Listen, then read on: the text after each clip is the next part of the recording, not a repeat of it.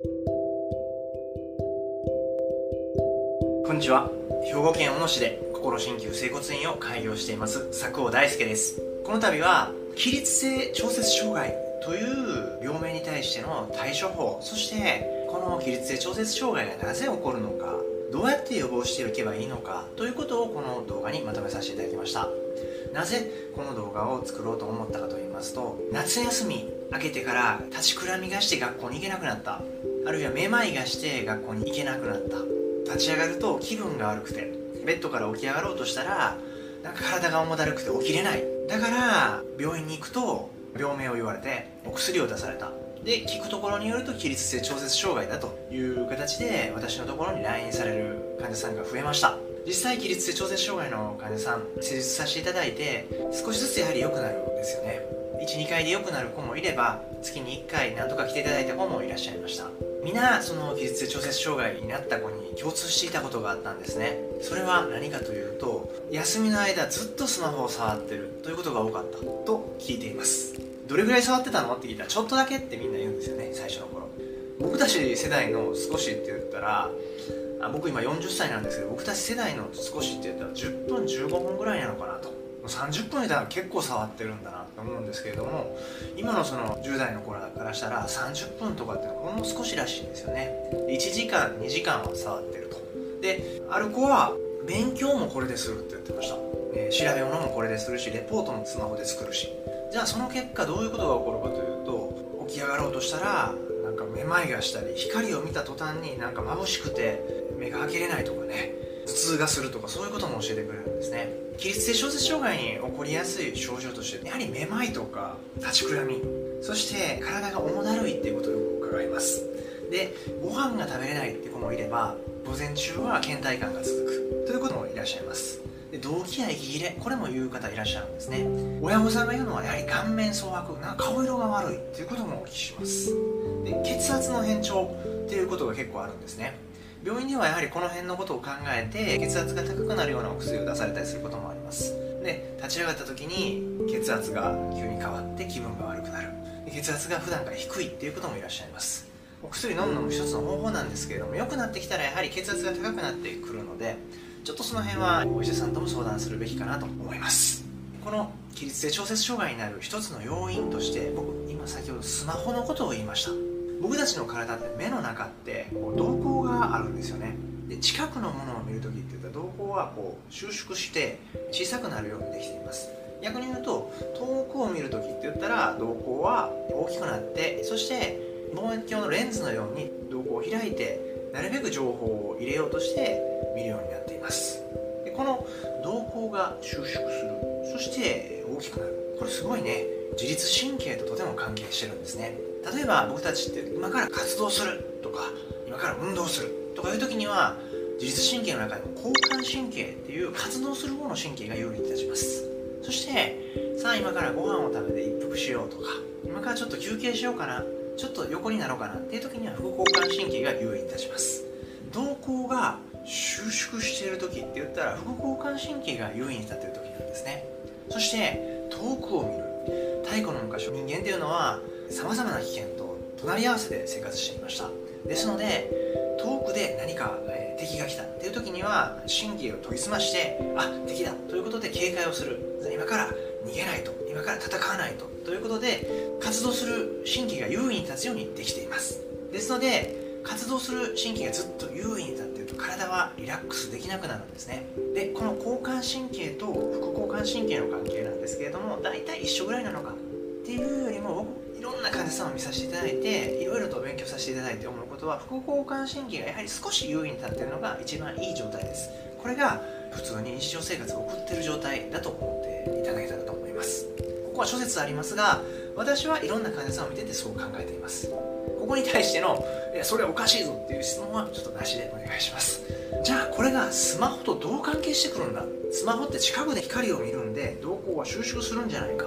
っていうふうに考えるのが普通だと思います。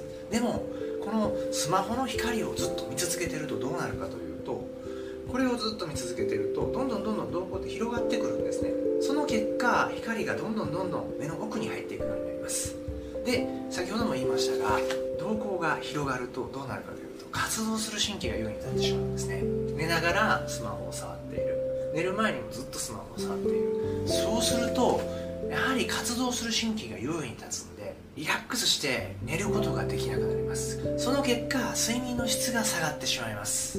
そしてさあ今から動こうか。といった時に体がうまく動かないってことが起こるんですね。睡眠の質が下がってしまう。そして交感神経がスマホを見てる間ずっと優位に立ってる状態。そうなると体ってずっとエネルギーを使い続けることになります。僕たちの体はご飯を食べる。そして呼吸をする。酸素を取り込む。この2つが体でエネルギーを作り出す源になっています。これに加えて体を動かす。例えば通学の時に立ってバスに乗る。あるいはバスが来てる。車が来てる。信号を渡る時にあ何もない。それでいろいろと見回して体を動かして目を動かす。そして耳を研ぎ澄ます。学校生活で人と喋る。勉強する。考える。本を読んで目を動かす。これ全て体を動かす時にエネルギーを使ってるんですね。そしてなおかつ活動することによって取り込んだ酸素や栄養をエネルギーに変えているんです。でも夏休みの間外に出ていくことも少なくなる。そして自宅からあまり出なくなる。その上ずっとスマホを触っている。じゃあどうなるかというと体の中でエネルギーを作ることができなくなっている状態なんですね。それに加えてずっとスマホで脳を使い続けている。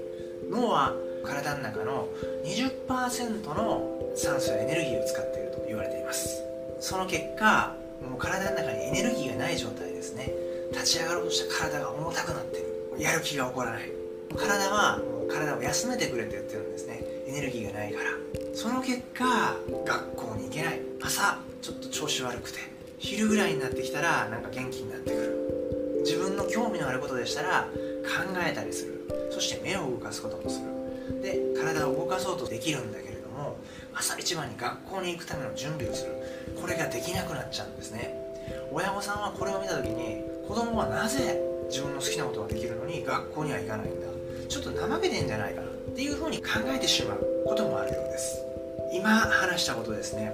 スマホを見続けて脳はずっと活動状態になっている。そして脳は興奮状態になっている。その結果体のエネルギーをたくさん使ってでも体はエネルギーを作ることができない。その結果立ち上がろうとしたら体が重たくて活動ができない。ということが起こっているんです。これがいわゆる起立性調節障害の原因だと僕は考えています。ではどのように予防していけばいいのか。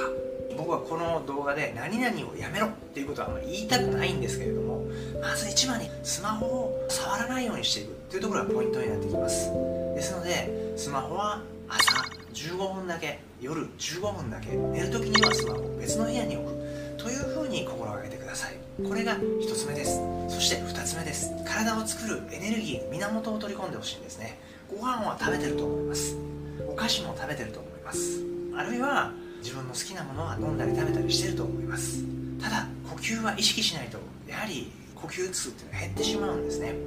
ですのでしんどい時ほど30分に1回は伸びをして深呼吸をする。鼻から吸って口からゆっくり吐く。深呼吸を30分に1回は必ず立ってするっていうことを心がけてください。立ったら起立性調節障害でフラフラするんだ。こんな時にはリクライニングの椅子あるいは椅子とかを頭の位置をなるべく高い位置に置いて深呼吸をする。ということを心がけてみてください。これが2つ目です。そして3つ目ですね。どんなことをすればいいか。少し体を動かすことを心がけてください。どんなことでもいいです。例えば立って本を読むでもいいですし歩きながら本を読むでもいいです。あるいは音楽を聴きながらちょっとランニングをしたりウォーキングをしたりする。これも一つです。夏休み以外には学生さんは学校に通学をしてるんですね。自転車で行く子もいれば電車で行く子もいるし立ってる時に電車で揺れないようにこうしてるだけでも三半規管を使ってます。そしていろんな人いろんな行動を見ますので目を動かしています。立つことによって重力を受けています。歩くことによっていろんな筋肉を動かしています。ですので活動する機会が減るとこれもまた起立性調節障害が起こるきっかけになってしまいますので3つ目は活動をするちょっと体を動かすということを心がけてみてください。この3つのことですね。これを意識して起立性調節障害を予防していただければあるいは今現在起立性調節障害になってしまっている時にもの3つのことを取り組んでいただくと今飲まれてるお薬だとかすごい効果的になってきますので是非この3つのこと取り組んで起立性調節障害を予防改善していくように取り組んでいただければなと思います。起立性調節障害でお悩みでしたら私は兵庫県小野市で心鍼灸整骨院を開業しています。そちらの方にご来院してくださったらすぐに施術の方も対応させていただきますのでもし起立性調節障害でお悩みでしたらお早めにご相談ください。この度の動画を見て良かったと思う方は親指を立てたグッドボタンとチャンネル登録の方をよろしくお願いします。それでは失礼します。